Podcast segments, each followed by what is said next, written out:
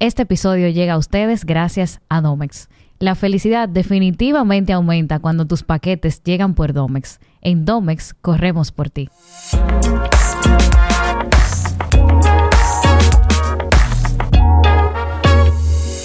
Bienvenidos a un nuevo episodio de Laboralmente Podcast, tu espacio donde compartimos esas cosas que por lo regular no se conversan, pero que de alguna forma se espera que sepamos.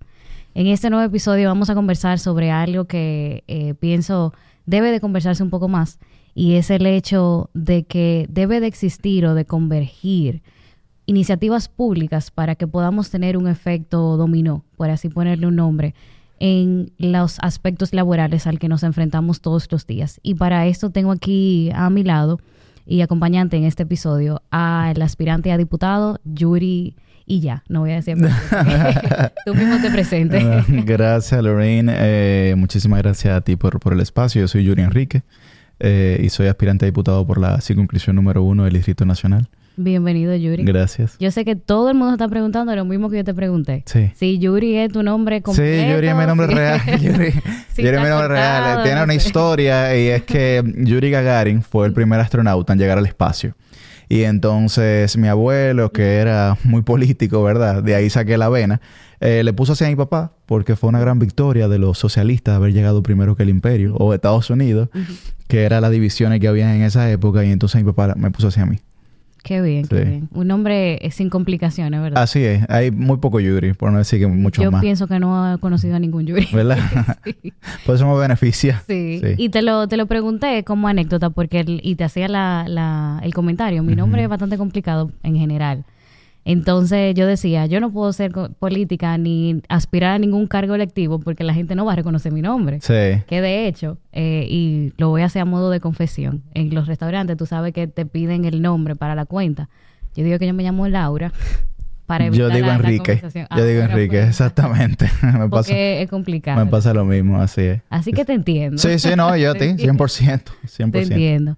Tú sabes que la primera vez que eh, te vi o supe de, de ti fue en el video que tú subiste a las redes sociales de la candidatura a, diputado. Y te lo comentaba. Corriendo. Sí. Sí, sí, sí. sí, te lo comentaba eh, en privado y quiero hacerlo en, público y te felicito porque realmente estaba chulísima, está chulísima. Gracias. Pienso que se ve como bien orgánica. Yo sé que hay un trabajo mm. eh, detrás, pero que se ve, lograron el que se vea orgánico, que se vea real mostraron partes de la ciudad que uno se siente como más identificado. Así que está súper chévere. Sí, sí, fue, fue realmente una, un concepto, una idea precisamente de, de, involucrar la candidatura con la gente. Esta es una candidatura que tiene de centro eh, literalmente la gente. No, no, no lo digo en tono de que cliché, tú, como, como todo el mundo dice que primero la gente. no, nada de eso, sino que realmente nosotros queríamos tanto en el discurso como en la imagen, mostrarme, mostrar al candidato, que en este caso soy yo, eh, digamos, relacionado con mi ciudad, con mi demarcación, que es donde, donde nací y me he criado, en la circunscripción número uno, pero también con, con, la gente. Y entonces, digamos que esa fue la idea. Y claro, es como un running for Congress, tú sabes, como corriendo hacia el Congreso literalmente, porque ahí, porque ahí termina el, el video. Que estaba, estaba muy chulo. La verdad que a mí me gustó mucho. Gracias. Y tú eres bastante joven. Eso también ayuda. Sí, 28 años. Digo yo bastante joven, pero tú eres más viejo que yo. Eh, bueno, un poquito, 28, pero, pero los que piensan que yo soy un poquito más viejo, porque la vida me da un poco duro, pero, pero tengo 28 años. Sí. ¿Y qué te motivó a ti a decir, ok, yo quiero ser eh, diputado? Sí, tú sabes que eh, primero, políticamente vengo de una familia en la que mi abuelo, mi papá y yo somos políticos. Entonces yo soy la, la tercera generación política en mi familia. El perfil, digamos, de, mi abuelo y de mi papá es un poco más bajito que el mío. Yo soy tal vez el que está como más hacia afuera en los medios de comunicación y eso. Pero me motiva a ser diputado porque yo creo que nosotros tenemos que mejorar la calidad del Congreso. El Congreso, que es conocido, digamos, en toda la literatura como el primer poder del Estado, tiene que tener una, una, digamos, una cantera de personas que pueda hacer realidad los sueños de la gente. Porque, y yo lo digo siempre, el gran problema de nuestros políticos es que quieren cumplir sus sueños, pero no los sueños de la gente. Y eso, y eso es una situación bastante compleja. Entonces, lo que nosotros buscamos con esta diputación es que la gente deje de ser objeto Mm. y se convierta en sujeto de la toma de decisiones. Es que me quedo como pensando si Sí. realmente eso es algo posible, porque el pensar como que en, en el en el sueño de la gente Ajá. es muy diverso. Bueno, lo que pasa es que una buena representación, una representación que está en la cotidianidad del ciudadano. Entonces, si tú estás en la cotidianidad de la gente, tú eres capaz de interpretar lo que la gente quiere. Porque es muy fácil para mí yo ir y decir, yo creo que nosotros deberíamos hacer esto, pero es realmente lo que la gente está esperando que tú hagas. Tú ves, porque son como dos ideas muy diferentes. Eh, y entonces por eso tú ves tantos políticos que están de- desconectados de la, de la realidad social. Eh, y creo también que en el Congreso tienen que haber actores de diálogo. O sea, está una candidatura, Lorraine, de diálogo, porque nosotros tenemos que, a través de grandes pactos sociales, poder transformar el país, sin importar el partido político al que yo represente. De hecho, una de mis propuestas principales eh, es promover la ley de capitalidad en la capital, pero también que se cree el primer eh, grupo parlamentario de la capital. La capital tiene 18 congresistas. ¿Y cómo puede ser que haya un grupo parlamentario fronterizo que defiende los intereses de la frontera cuando hay que pasar leyes, etcétera, y no haya un grupo parlamentario de la capital? Entonces, sin importar los partidos a los que nosotros pertenezcamos, tenemos que adentrarnos en un ejercicio de diálogo para resolver los problemas de la capital. Que al final es el trabajo. Definitivamente, definitivamente. Y lo que la gente espera también que uno haga, tú ves, porque la gente, yo creo que la gente está como un poco cansada de que los políticos se estén como hablando entre ellos y peleando entre ellos, pero entonces no resuelvan ningún tipo de problema. Claro. Entonces, se supone que para eso están ahí. que para eso, correcto. Yo sí entiendo que el, el trabajo del congresista es la representación del pueblo en el Congreso, ¿verdad? Pero qué tan, y no quiero usar la palabra real, o qué tan ideal es que esa persona cumpla los sueños de... Y, y perdón, tú sabes que vuelva como que al, al Sí, sí, sueño, ¿verdad? muy bien. Como que qué tan ideal es, porque quizá pasa con los niños. Los niños pueden querer eh, Mm. traer el, ¿cómo se llama? El, el cubierto en el... En el enchufe, claro. ajá. Él quiere de verdad, o sea, él de verdad quiere. O sea, él cree que de verdad eso es lo, lo mejor y, y que él no va a pasar del día siguiente si no lo hace. Ajá. Pero alguien como padre sabe que eso no es lo correcto, no es lo ideal porque le puede afectar físicamente. Entonces ahí yo creo que hay un trabajo como doble. Bueno, claro, es que un buen representante también tiene un rol de, de orientador, ¿tú entiendes? Porque tú como político, si tú tienes conocimiento de causa, sobre todo de políticas públicas y de, de los procesos eh, políticos, económicos y sociales, tú tienes que decirle a la gente, miren, ustedes están proponiendo esto, pero realmente no, no genera conveniencia. Y te voy a poner un ejemplo rápido.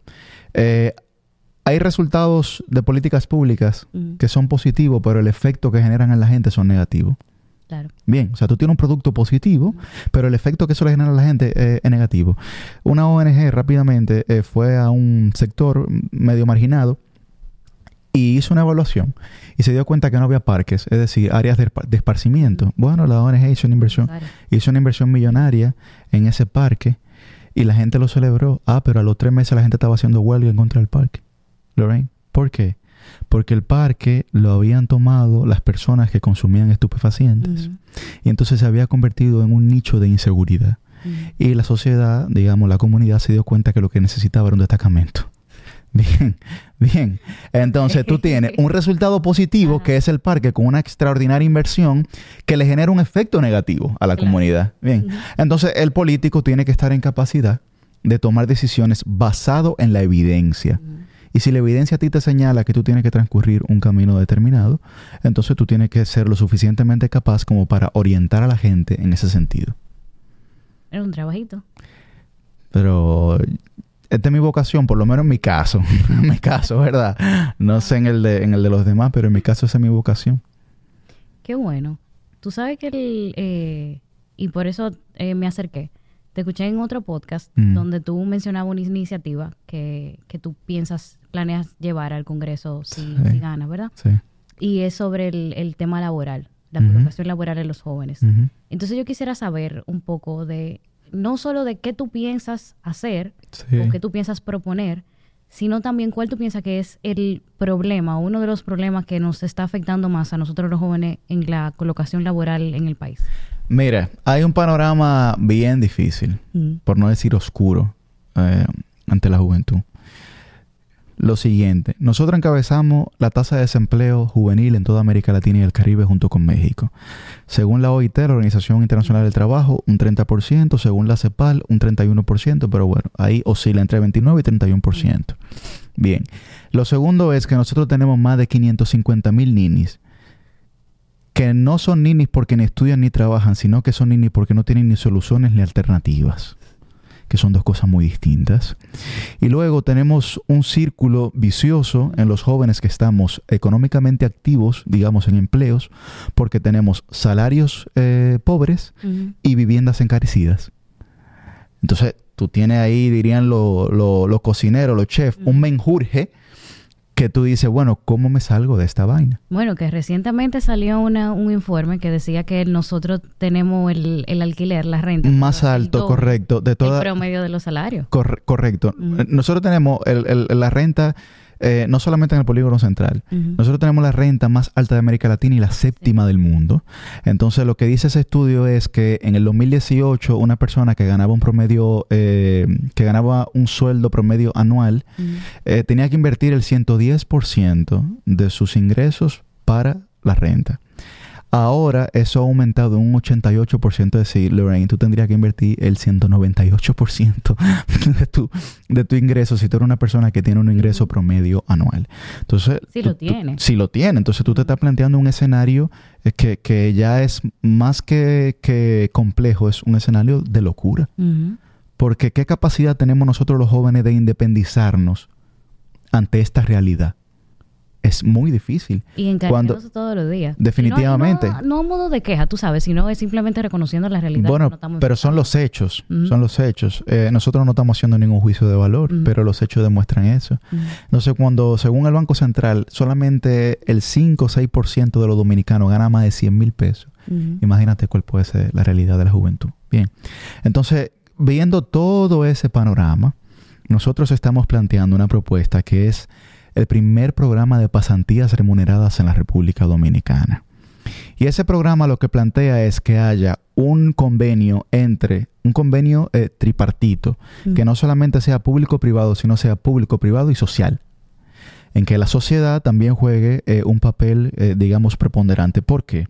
Porque nosotros tenemos una educación superior profesionalizada, pero no la tenemos tecnificada.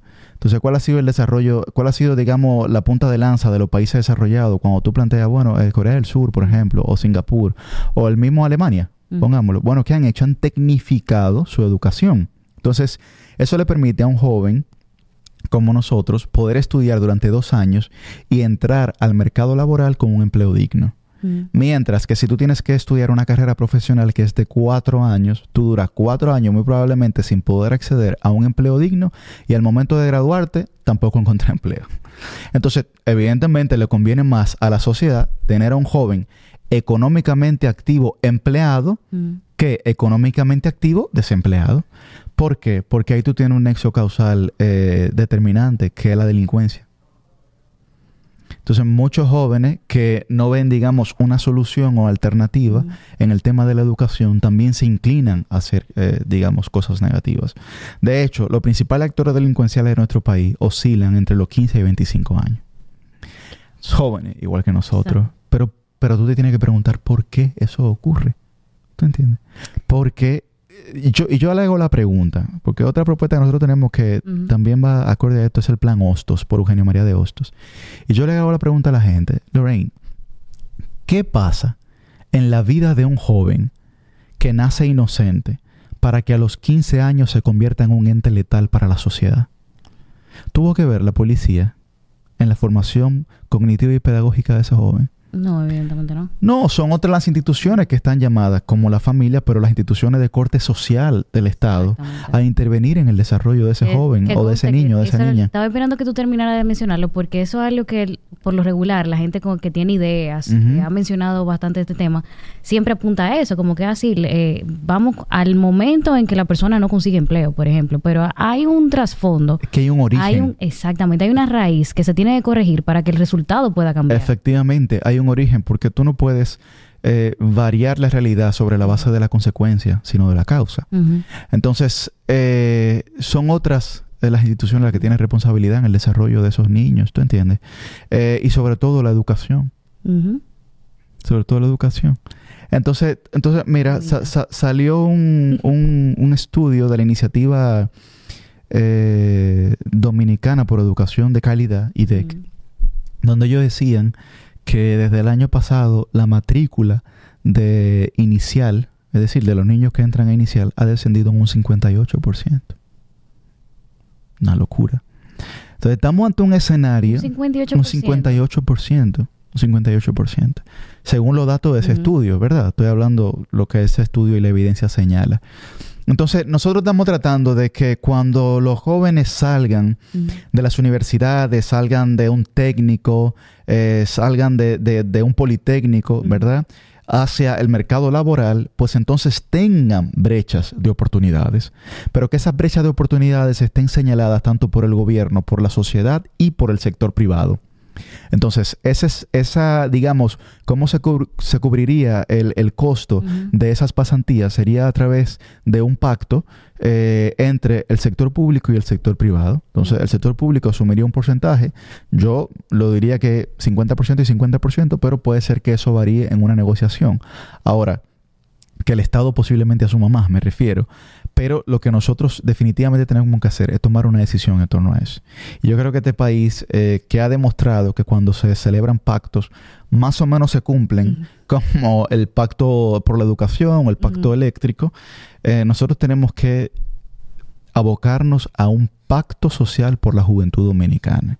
Y que, que supera el 45% de los electores para el año 2024. No, y que y que realmente es un trabajo, como tú dices, en conjunto.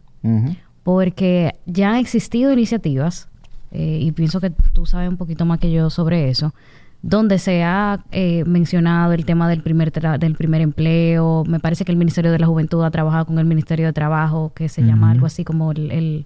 Eh, bueno, sí, sí mismo, el primer empleo.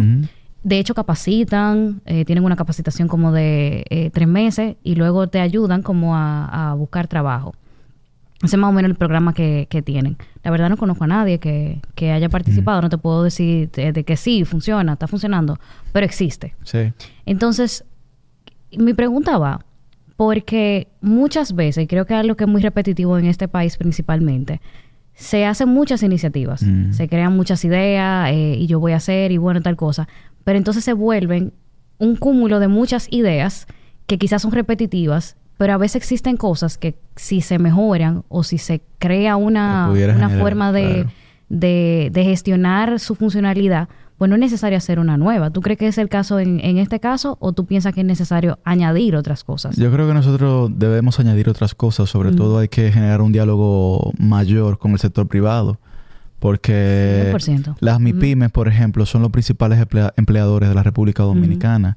Entonces, eh, cuando tú tienes esa realidad, tú tienes que generar algún tipo de diálogo con ellos en el que ellos te digan, miren, primero definir objetivo, qué tipo de profesional nosotros estamos buscando o de técnico, qué áreas son las necesarias o dónde tenemos, digamos, necesidad eh, eh, de empleos para poder, digamos, introducir a esos jóvenes en esas áreas. Porque eso también va a condicionar lo que muchos jóvenes decidan estudiar. Porque cuando vean, bueno, hay un 80% de vacantes en desarrollo de software, yo te puedo asegurar que mucha gente se va a inclinar por ese, por ese lado. Claro que sí. Y hay un sobrecargo, digamos, en abogados, por ejemplo.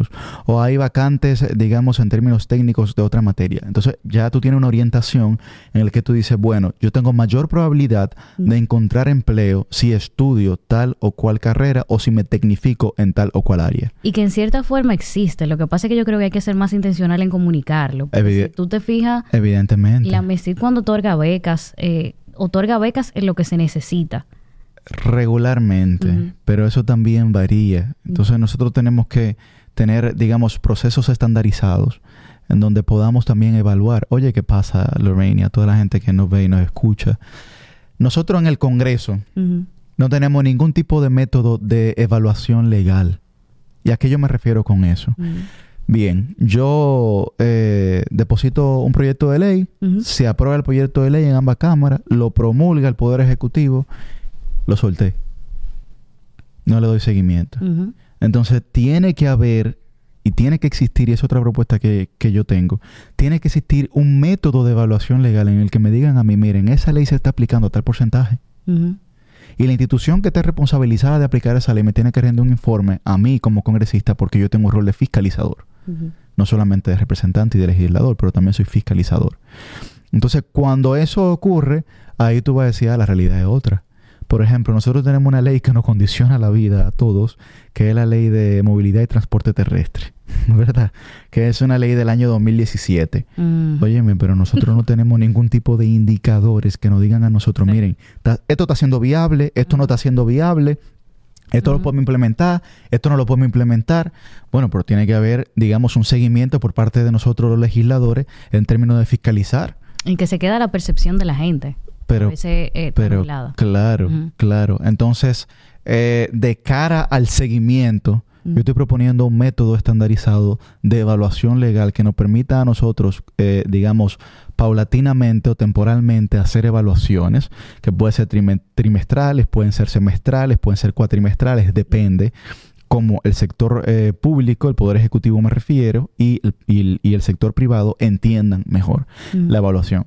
No tendría yo ningún problema con que eh, se decida eso en una mesa de diálogo. Ahora lo que tenemos que tomar una decisión. Tenemos que tomar una decisión porque no, no puede ser que por inercia ocurran las cosas en este No, país. imposible. Entonces, digamos que esa sería básicamente, eh, englobaría la, la- la propuesta.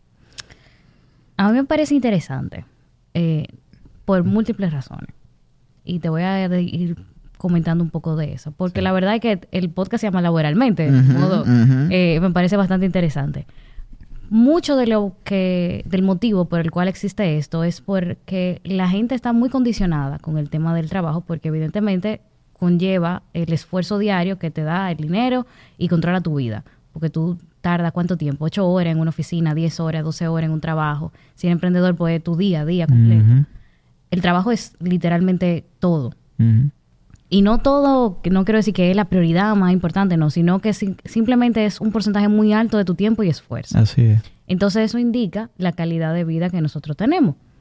Correcto. El pensamiento social general de la gente es, en el- la sociedad dominicana a nivel macro, aquí no hay trabajo, no puedo. eh, me- bueno, en el periódico salió el otro día que los jóvenes se iban del país porque no tienen oportunidad de trabajo. El 66% de los jóvenes dominicanos quieren emigrar. Yo te voy a decir mi reacción cuando yo leí eso.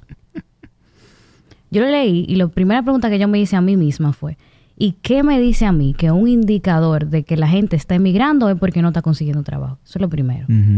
Porque esa fue, eh, evidentemente, son títulos amarillistas.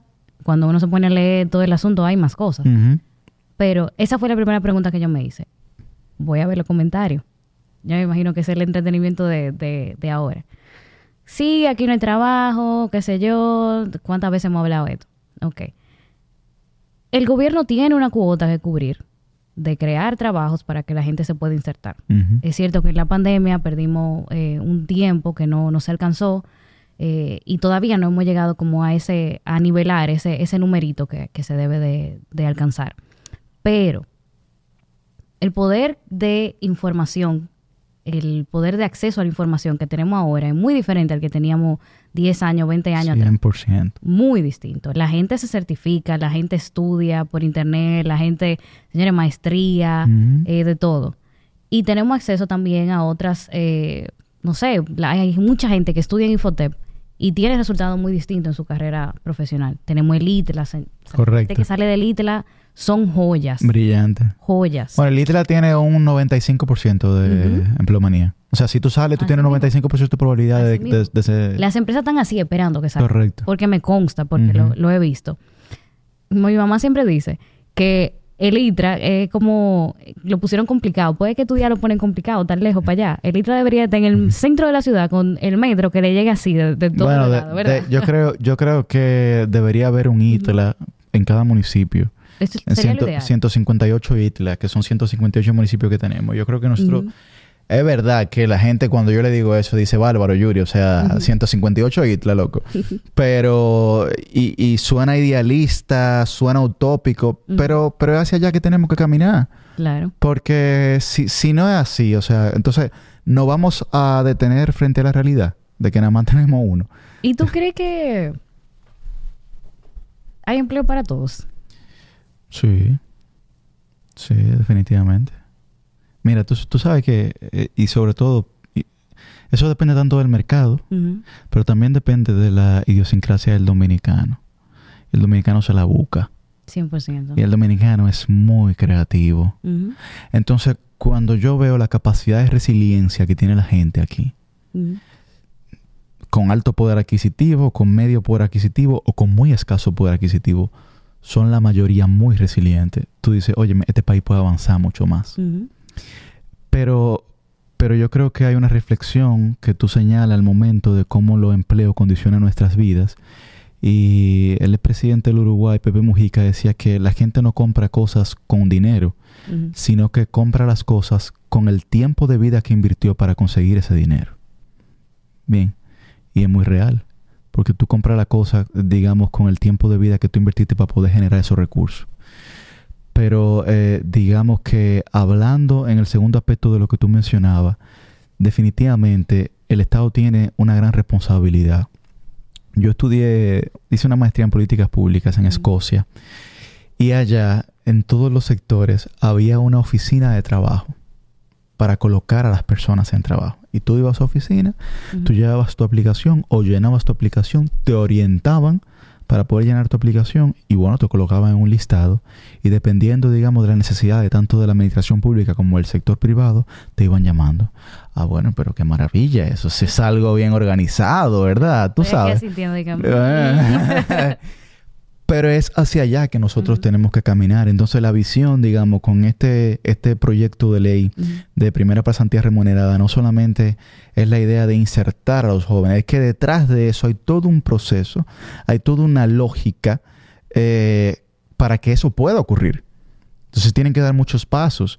Ahora yo estoy dispuesto a agotar ese proceso. Yo estoy dispuesto a agotar ese proceso. Y también me imagino que bajo el conocimiento que es posible que en cuatro años eso no se pueda lograr. Es muy probable, Muy probable, pero también es muy probable que sí. Entonces yo soy un optimista empedernido. Eh, y yo creo que lo único que separa a la gente de su meta es el trabajo. Y gracias a Dios en mi casa a mí me enseñaron a no tener miedo al trabajo. Entonces, si mi trabajo es lograr que eso ocurra, óyeme, yo voy a trabajar para que eso ocurra día y noche. ¿Tú entiendes? Porque si, eh, mira, lo único que tiene un político, o por lo menos yo en este caso, lo único que yo tengo es mi palabra y tiempo. Hay gente que podrá tener otras cosas, pero yo lo, eso es lo único que tengo.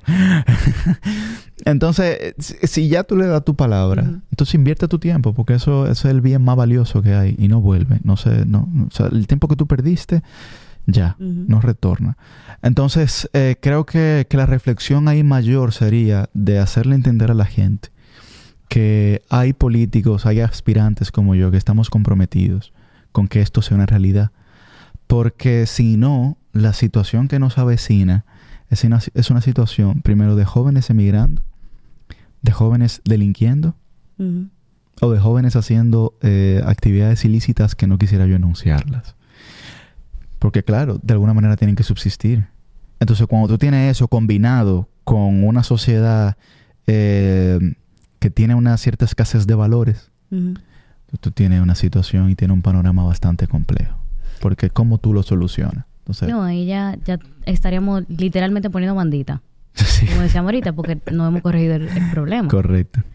Tú sabes que me quedo así pensando, porque eh, ahorita hablábamos de los ninis, ¿verdad? Y tú haces una, eh, una alusión a algo muy interesante. Sí. De sin, eh, tú dices... No, no son ni, ni- no porque ni estudien ni trabajen, sino porque no tienen ni soluciones ni alternativas. Exacto.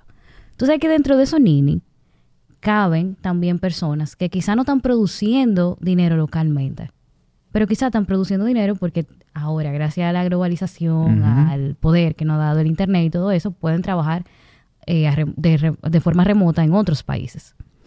Eso no siempre pasa así. La verdad que hay leyes para eso. Es bueno que la gente eh, esté enterado de eso, que no es que tú puedes trabajar en cualquier empresa eh, por ejemplo, en Estados Unidos y trabajar allá. Eso no funciona así como si nada. Hay procesos legales para eso. Pero mucha gente trabaja así y están produciendo dinero y están Sí. siendo productivos laboralmente, pero quizás en, a nivel gubernamental no se están cuantificando como una persona que está siendo productiva localmente. Sí afecta a las empresas privadas, al sector público, porque son talentos que no están siendo contratados por ellos, pero sí están generando ese, ese, ese movimiento económico que quizás a veces no se percibe como que sí lo están haciendo. Lo que yo me atrevería a decir es que, y me atrevo a decirlo porque desconozco las cifras exactas, por eso digo que es un atrevimiento, eh, un atrevimiento de mi ignorancia. ¿verdad? Eh, pero sí me atrevería a decir que ese número es ínfimo, Lorraine, Mm. es un número pequeño. Porque las condiciones, digamos, para tú trabajar en ese tipo de empresa comienzan, por ejemplo, con tú dominar un segundo idioma. Entonces, ¿cuál es la cantidad de personas, digamos, en la República Dominicana, sobre todo jóvenes, eh, que es verdad que hay un había un programa de inglés por inmersión que era muy efectivo y nosotros habíamos logrado estar eh, por encima de los porcentajes promedio de América Latina, pero eh, eso ha descendido también ahora bastante. Eh, pero no es mucho, tú ves. Ujú. Entonces, cuando, cuando tú tienes una serie de requerimientos eh, importantes para tú poder trabajar en una empresa internacional, di- di- digamos que no hay tanta gente que tenga esa posibilidad. Entonces, yo me atrevería a decir que ese número no sería en esencia tan Ujú. significativo. Exacto, como que no, afec- no afectaría esa cifra. Correcto, esa, esa cifra global, ¿no? Macro. Así Mm. es, sí. Tú sabes que los politécnicos tienen pasantías, programas de pasantías. ¿Tú crees que quizás una buena idea sería implementar eso? Y eso el, el gobierno se, metiéndose en el ámbito privado, ¿verdad? Porque cada quien es dueño de lo suyo. Definitivamente. Mm. Mira, eh, en, en la gestión pasada de- del el pasado gobierno en educación, se comenzó un proceso de transición en las escuelas para que se convirtieran en politécnicos. Sobre todo las escuelas que eran gestionadas por sectores eclesiásticos, es decir, monjas, madres, padres, sacerdotes, etcétera. Entonces se comenzó ese proceso de transición para que se convirtieran en politécnicos. O sea, había que hacer una serie de adaptaciones porque para tú tener un politécnico tú necesitas una serie de laboratorios, una serie de salones experimentales, etcétera. Eh, pero eso se detuvo. Eso se detuvo, digamos, ese proceso. Pero nosotros tenemos que transformar todas las secundarias o la mayoría de las sec- secundarias a politécnicos, porque no solamente son técnicos como la gente pudiera pensar en ciencia matemática o en química o en biología, también hay eh, secundaria en arte, secundaria en modalidad de teatro, secundaria en modalidad de cultura. Mm. Entonces, claro, cuando tú tienes eso, tú estás generando realmente eh, una serie de prospectos que van a salir al mercado laboral, óyeme, que tienen un criterio, ¿tú entiendes? Una mentalidad diferente. Y también una conducta completamente diferente, porque tú estás hablando, mira, lo- la gente más disciplinada que yo conozco son gente que en algún momento de su vida fueron deportistas, artistas, eh, Mm. o que se manejaron, digamos, en ese tipo de sectores. Porque ese tipo, digamos, de ejercicio colectivo o particular te, te enseña mucha disciplina.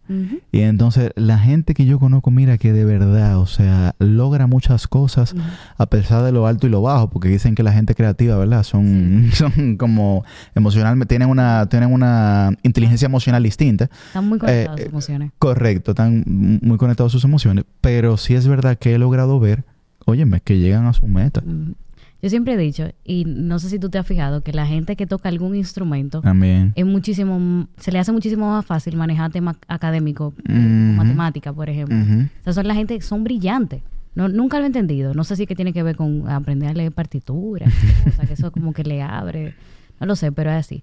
De hecho, en episodios pasados conversábamos aquí con, con Pedro Tejada de, Reco- de Recovery Spot y él Ajá. mencionaba que es un asset muy importante para una empresa tener un atleta dentro del equipo, porque es la persona más comprometida. Y es 100%, así. 100%, 100%. Mira qué ocurre. Eh, y que son cosas que nosotros tenemos que motivar también en la educación.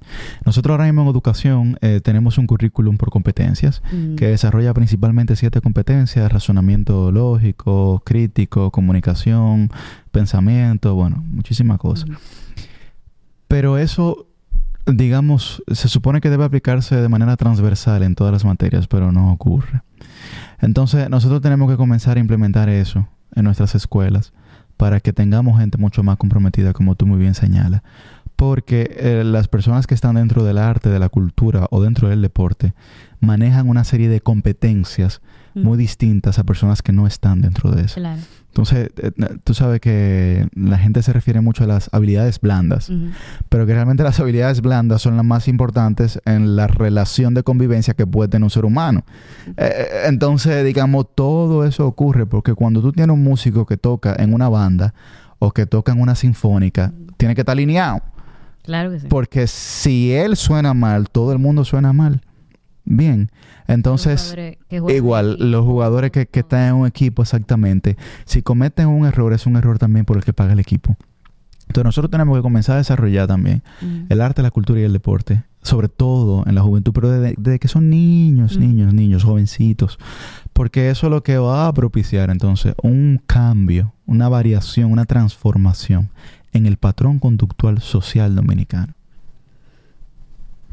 Y esos son incentivos, son incentivos. Por, por ejemplo, con el plan, con el plan Hostos, nosotros planteamos que, que hay un, hay un proceso que tiene que variar. Nosotros tenemos un método coercitivo aquí, que es si tú te vas en rojo, yo te pongo una multa, eso es coerción. Y es verdad que eso funciona, pero, pero nosotros hemos tenido muy claro que el régimen de consecuencia en este país es bastante frágil. Por lo que nosotros tenemos que variar algunas cosas y llevarlas a un método de incentivo. ¿Por qué? Porque el dominicano puede pasar de todo menos vergüenza. menos vergüenza. Eso es así. Entonces, por ejemplo, aquí cuando yo hice el video que hablábamos al inicio Ajá. de yo corriendo, tuve que yo tengo una parte en la Churchill con Gustavo. Ajá, ajá. Si tú vienes en dirección norte-sur, es decir, desde la Kennedy hacia la Ajá. 27, y no, No se dobla a la izquierda ni se dobla en No, U. la está- Bueno, no, pues no. cuando yo estaba ahí, eh, que iba a grabar el video, motoritas se meten, se meten en carro, que sí, Ujú. ok. Nosotros vamos a grabar, pero también a grabar parte del desorden. ah, pero cuando hemos prendido la cámara que pusimos el Ajá. trípode, nadie se metió. No, ¿y cómo? ¿Por qué? Porque la gente no le gusta que lo graben Ahora, te voy a eh, haciendo la- las cosas de manera incorrecta. Pero eso, inconscientemente, es un incentivo para que la gente haga las cosas bien. de manera correcta. Yo no sé si tú te acuerdas que había un rumor por ahí una vez, en una ocasión de que si tú tenías multa tú no podías salir del, del país. Y la gente iba y pagaba su multa porque Sí. tenía miedo que eso pasara. Claro. Yo tengo una multa. La única multa que me, me han puesto en, en mi vida. Mi corta vida porque no es tan larga.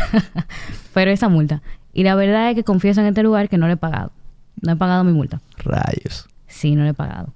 Pero yo te aseguro a ti que si a mí me dicen que yo no voy a poder salir del país o que yo no voy a poder hacer X cosas, Inmediatamente. voy a pagarla. Inmediatamente. Porque me impide hacer otras cosas. Así es. Está muy mal de mi parte. Hay que pagar las multas porque por algo te la pusieron. y en mi caso yo me la gané. Pero no hay algo que te diga como que si tú no lo haces te va a pasar tal cosa. Entonces tú tienes que generar un método de incentivo que procure que la gente quiera cumplir con la ley. Claro. Por ejemplo, ¿qué ocurrió en Bogotá, que era una ciudad bastante desorganizada, hasta que Antanas Mocus, que fue el alcalde histórico de Bogotá, eh, la transformó? Y ahora que mucha gente está yendo a Bogotá también, ¿verdad? Que lo ve muy Sí. chulo, pero no era nada parecido a lo que es. ¿Qué hizo Antanas Mocus? Dijo, bueno, a toda la gente que se pasaba, digamos, el paso de cebra, el paso peatonal, aquí, eh, habían unos mimos que le sacaban pancartas que decía, das vergüenza. das vergüenza.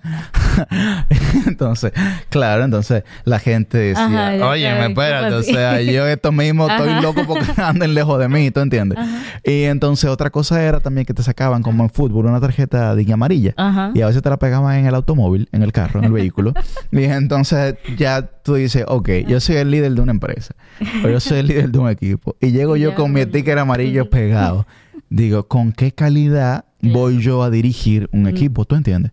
Entonces, tú ni siquiera tenías que pagar. Mm. Pero ahí inmediatamente la gente variaba su comportamiento. Es muy chistoso, es muy cómico. Sí, claro que sí. Pero muy efectivo Sí. pero muy efectivo. Entonces, hay un libro que no sé si tú lo has leído, pero se lo recomiendo a toda la gente, que se llama The Notch o El Empujoncito, Mm. que es escrito por Richard Thaler y Cass Sostein. Ellos ganaron un premio Nobel Mm. por eh, conducta económica. Y entonces, había un baño en un aeropuerto de los Países Bajos, de Ámsterdam, Mm. en el que en el urinal todos los hombres estaban haciendo, se estaban orinando fuera. Y entonces tenían una zozobra porque, oye, esta, este baño siempre está sucio, hay que limpiarlo, etcétera. Ah, pues ¿qué pasó? Que en el urinal pusieron una arañita y la arañita decía, kill the spider, mata a la araña. todo el mundo.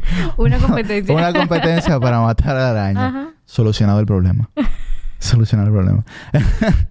Entonces, Está buena esa, sí. pero, Está pero buena. si tú vas viendo, tú dices, oye, Ajá. es verdad, la gente lo que necesita son pequeños detalles en su día a día Mm, para poder variar su conducta.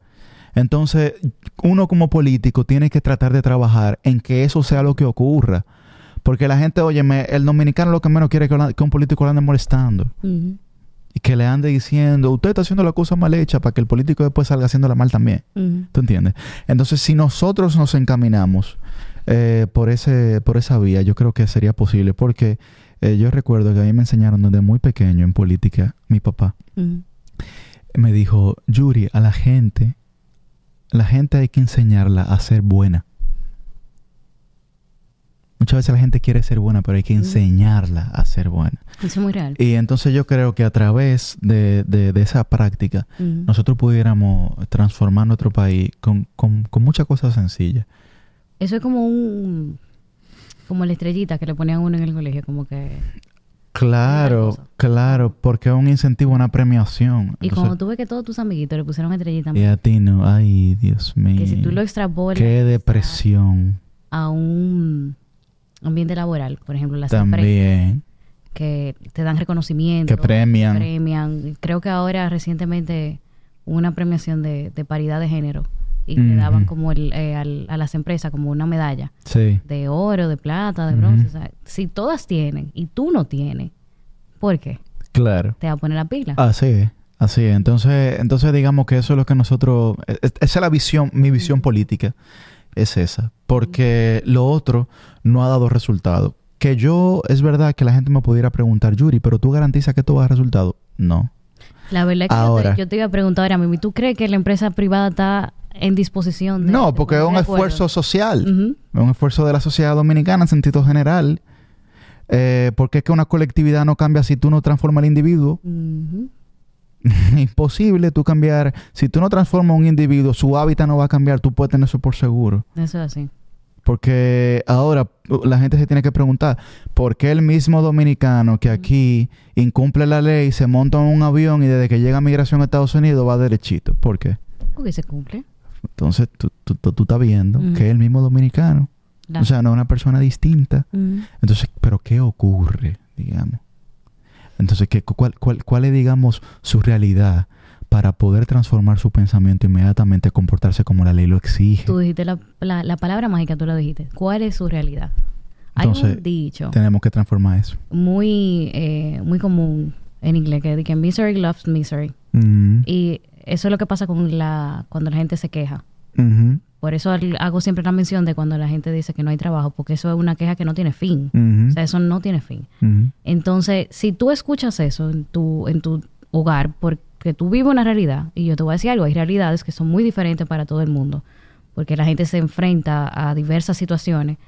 Las cosas pueden salir bien algunas veces y algunas veces pueden salir mal. Depende de uno que uno haga con eso. Pero claro, eso es... Eso es... Palabrita. No, no, no, no, seguro, porque, porque oye, ¿qué pasa? Eh, y, y, y muchos planteamientos en la economía política lo dicen, o sea, tu, ma- tu, tu realidad material, es decir, tu, tu, tu realidad económica condiciona tus ideas o tus ideas condicionan tu realidad económica. Ahí. Es verdad, ahí. Pero, pero tú dices, bueno, si yo tengo un hábitat deprimido, mi realidad, si yo me supero, no es el mismo esfuerzo, digamos, eh, del que vive en Gualey o en Los Guandules que el que vive en Piantini. Y eso hay que tenerlo claro, Claro. ¿verdad? Porque el que, digamos, eh, supera eh, sus, sus padres viviendo en Piantini, tú dirías, bueno, tu- tuvo, tuvo unas ciertas facilidades que le permitieron lograr eso. Empezó de un chisme para adelante. Bien, claro. Y, y está bien. Eso está bien porque todo el mundo quisiera No, nacer. esa es la realidad, la todo realidad el mundo de todo el quisiera mundo nacer diferente. cómodo. Ahora, el que está, digamos, en un sector deprimido, marginado, pero que, que para estudiar tiene afuera un teteo constantemente, que no. Porque otra realidad, o sea, nosotros no tenemos una, una red de biblioteca o de espacios, digamos, seguros para estudio. No tenemos una red de espacios sanos y seguros para el deporte. Entonces tú, tú dices, bueno, entonces, ¿cómo yo enfrento todos estos desafíos que condicionan la vida de todos esos jóvenes? ¿Por dónde comienzo? Bien, claro, eh, ¿por qué en gran medida eso a veces no ocurre? Porque eso no genera rentabilidad política. Más bien no genera rentabilidad electoral. Entonces... ¿A qué tú te refieres con eso? Bueno, que tú te quieres reelegir. Ah, ok. O tú quieres... Tú, tú ganas... yo, puedo ganar eh, bien con mi discurso muy bonito. Ujú. Sí, pero en cuatro años yo tengo que mostrar algo. Claro. ¿Tú entiendes? La gente tiene que ver mis obras, tiene que ver mis Y resultados. Por eso mismo es que te pregunto, ¿qué tú crees, si tú piensas que realmente en cuatro años se puede lograr? Porque eso es un trabajo muy arduo. Yo creo que mm, yo creo que la gente si, si se hace notar, yo creo que la gente valora los, los procesos y valora los esfuerzos. Pero como tú decías anteriormente, hay que saber comunicarlos. Eh, y es verdad que yo no voy a venir aquí porque es de mi planteamiento de vida, pero no es la realidad social. Eh, mi planteamiento de vida es que yo creo que a la gente eh, debería valorársele por lo que merece y no por lo que obtuvo. Ujú. Hay mucha gente que obtuvo las cosas, digamos, de manera no correcta o de una manera mucho más sencilla y no merece lo que obtuvo. Y hay mucha gente que eh, merecía obtener más de lo que consiguió. Mm. Bien, eso, pero eso ya es un tema ético y Mm. tal, moral, que, que nadie está en eso, ¿verdad? Todo el mundo está en que, ok, Yuri, eso suena muy bonito, pero eh, dime, ¿qué es lo que hay aquí? Entonces, eh, yo creo que la gente, además, cuando tú involucras a la gente, Que era lo que yo te decía anteriormente, la sociedad tiene que dejar de ser objeto para convertirse en sujeto de la toma de decisiones. Y eso es pasar de una democracia representativa a una democracia participativa. Porque tú estás en contacto directo con tu representado. Ujú. Entonces, eh, ahí qué ocurre? Bueno, que la gente dice, mira, esto no se ha conseguido. Ahora, yo soy testigo de excepción de que no hemos fajado para que esto ocurra. ¿Tú ves? Entonces, mi esfuerzo no es un esfuerzo solitario, es un esfuerzo eh, común. Y eso me, yo creo, eh, claro, te sigo diciendo, soy un optimista, un optimista Mm. empedernido y creo que en cuatro años podemos lograrlo. Sí, sí, me consta. me Y, consta. y creo que en cuatro años podemos lograrlo. Pero en caso de que no ocurra, porque existen todas las probabilidades, creo que habría al menos una noción decente de la gente de decir, bueno, hemos visto que esto se ha intentado. Tú sabes que yo soy muy optimista. La gente lo sabe demasiado. Mm. Que pienso que la única forma de uno alcanzar cosas es siéndolo. Porque si no, estamos lo mismo. Claro. Pero, eh, ahí viene el, el pero, ¿verdad? La, Mm. la parte con- que tiene la connotación negativa. No sé qué tanto la gente piense de esa forma. Porque se ha visto ya, y el resultado de, de lo que ha pasado hasta ahora, que la gente hace esfuerzos. Porque, como te mencionaba ahorita, hay iniciativas que ya se han hecho Sí. en el aspecto laboral. Pero pienso que no son tan visibles. Bueno, pero lo que hay que preguntarse es por qué no han prosperado. Esa es la pregunta clave. Eh, t- Einstein lo decía, significado de locura, hacer lo mismo eh, esperando resultados distintos.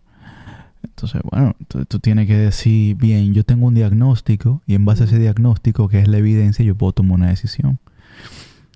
Que era lo que te decía anteriormente. Hay políticos que toman decisiones porque entienden que es lo correcto, no porque hay una evidencia, no hay una data que me diga a mí, no, no, esta es la vía por la que hay que ir. O esto es lo que la gente me está pidiendo y lo voy a hacer, aunque no sea lo que realmente convenga. También, pero es una actuación popu- es una actuación populista, no es una actuación responsable de un político.